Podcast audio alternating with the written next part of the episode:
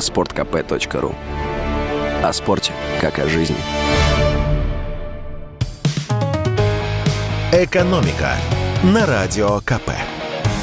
Здравствуйте, дорогие слушатели радио «Комсомольская правда». В эфире наш ежедневный обзор экономических новостей, самых важных и интересных, а еще позитивных. И сегодня повод для позитива нам дал Мировой валютный фонд. По мнению экспертов фонда, в этом году российская экономика вырастет на 0,3%. И это довольно неожиданное и очень оптимистичное предсказание, ведь даже наши чиновники прогнозируют спад в среднем на 1-1,5%. Но у Международного валютного фонда есть свои аргументы. Вот что пишут тамошние эксперты. Несмотря на потолок цен, введенный Большой Семеркой, объемы российского экспорта сырья практически не снижаются. Более того, активно развивается торговля со странами, которые не поддержали санкции, говорится в обзоре МВФ.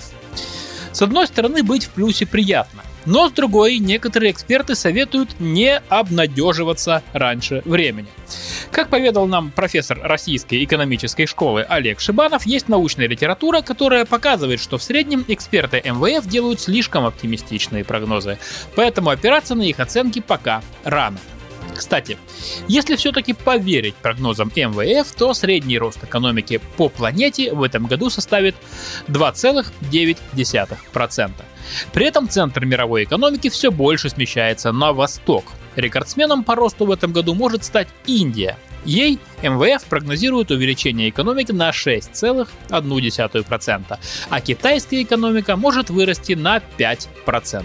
А вот в старушке Европе дела не так хороши. Великобританию, по мнению экспертов Мирового валютного фонда, в этом году вообще ждет падение. А в Германии стагнация похуже нашей. По прогнозу, ее экономика вырастет всего на 0,1%.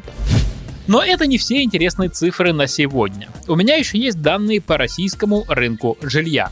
Россиян в целом и москвичей, в частности, продолжает портить квартирный вопрос, точнее растущие цены на квартиру. Квадратный метр в новостройках за год подорожал в стране на 29%. Это свежие данные единого ресурса застройщиков. А вот средняя площадь новой квартиры за год, наоборот, уменьшилась на 0,2 доли процента. И теперь это 49,6 квадратного метра. О чем все это говорит и чего ждать в 2023 году и где же тот обвал цен, которого нам обещают еще с начала пандемии? Как ответил нам на этот вопрос э, вице-президент Российской гильдии риэлторов Константин Апрелев, это подорожание объясняется, во-первых, ажиотажем, который был на рынке жилья в начале прошлого года. А во-вторых, около нулевыми ставками по ипотеке от застройщиков. Есть такой термин, да. Тут поясню. Эти около нулевые ставки на самом деле увеличивали цену жилья. Застройщики предлагали, либо вы берете квартиру по обычной рыночной цене и по обычной рыночной ставке ипотеки, либо же процент для вас будет нулевым, ну или почти нулевым, но тогда вырастет цена квартиры. Конечно, все это сказывалось на общей статистике цен на жилье. Кстати, Центробанку такая практика очень не нравилась, и около нулевые ставки фактически объявили вне закона. Но вернемся к рассказу риэлтора. По его словам, в реальности со второй половины прошлого года спрос на жилье упал практически вдвое, даже с учетом льготных ипотечных программ. И эта тенденция сохранится в нынешнем году. Поэтому специалисты рынка недвижимости дают примерно такие прогнозы.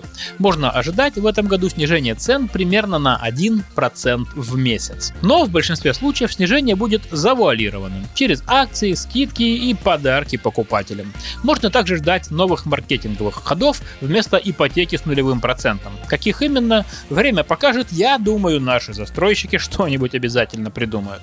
Так вот, как прогнозирует наш эксперт, спрос на новостройки может снова начать расти, если пойдет вниз ключевая ставка Центробанка. А в ней, э, вернее вместе с ней, ставки по ипотеке и депозитам. Также спрос на новостройки может пойти вверх, если, ну, как бы тут помягче сказать-то, при э, снижении геополитической напряженности. Если люди поймут, что жизнь налаживается, то им тогда не страшно будет покупать квартиру в доме, который будет сдан только через полтора-два года.